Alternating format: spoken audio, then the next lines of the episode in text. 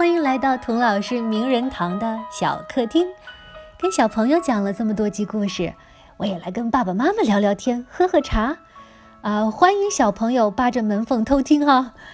今天呢，我想聊聊为什么想起来做这么一个节目。我呢是一个超级喜欢读传记的人，因为我觉得人的故事是最奇妙、最动人的。从小到大，古今中外的名人故事给了我很大的启发和鼓舞。通过读他们的故事，我发现，哇哦，人生原来可以这样过，可以过得这样淋漓尽致。我不知道你们有没有这样的感觉？当孩子到了一定的年龄啊，我们做父母的说话就慢慢失去原来的魔力了。孩子小时候看我们，哇，那真的是像看神似的，觉得妈妈好厉害啊，爸爸好厉害啊。可是长大了之后呢，就没有这么魔有魔力了。这个时候，我发现故事才是最好的老师，最好的朋友。孩子的很多困惑和烦恼，或者他们的梦想和希望，反而更愿意，也更容易在别人的故事里找到共鸣和印证。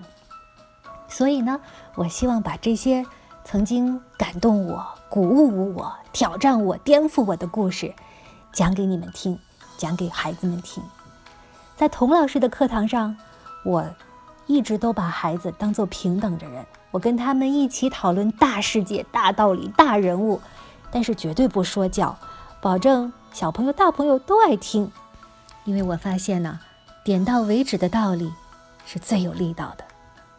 奇葩名人录是免费收听的节目，第一期十位名人，个个精彩，连我的女儿都上瘾了，总催我快说下一集，快说下一集。我觉得没有比自己的女儿更挑剔的听众了。我有时候录音说话喘气的声音重了，她都会投诉说：“妈妈，你太不专业了。”哼，目前她最大的不满就是我更新的速度太慢，我也只能低声下气的承认错误。说是是是，啊，慢工出细活嘛，请你耐心等待。我也看到有的朋友在评论区希望我们快点更新，我们每周周末更新一位名人，谢谢大家的耐心等待。如果你或者你的孩子想听哪位名人的故事，也请你在评论区留言，说不定下一季就有他的故事哦。好，今天就聊到这儿，我们下一次童老师的小客厅再见吧。